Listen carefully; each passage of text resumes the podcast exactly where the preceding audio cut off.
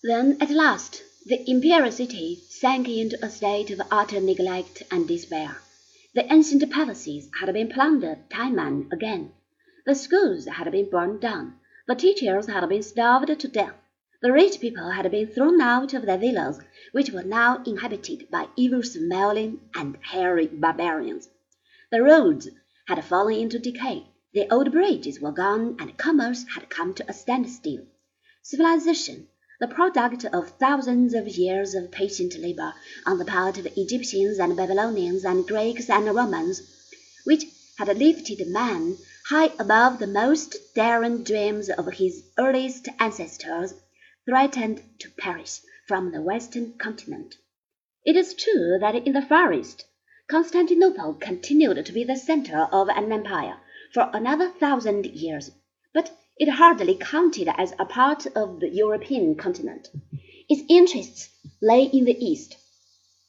It began to forget its Western origin. Gradually, the Roman language was given up for the Greek. The Roman alphabet was discarded, and Roman law was written in Greek characters and explained by Greek judges. The emperor became an Asiatic despot, worshipped as the godlike kings of Thebes had been worshipped in the valley of the Nile three thousand years before, when missionaries of Byzantine Church looked for fresh fields of activity, they went eastward and carried the civilization of Byzantium into the vast wilderness of Russia.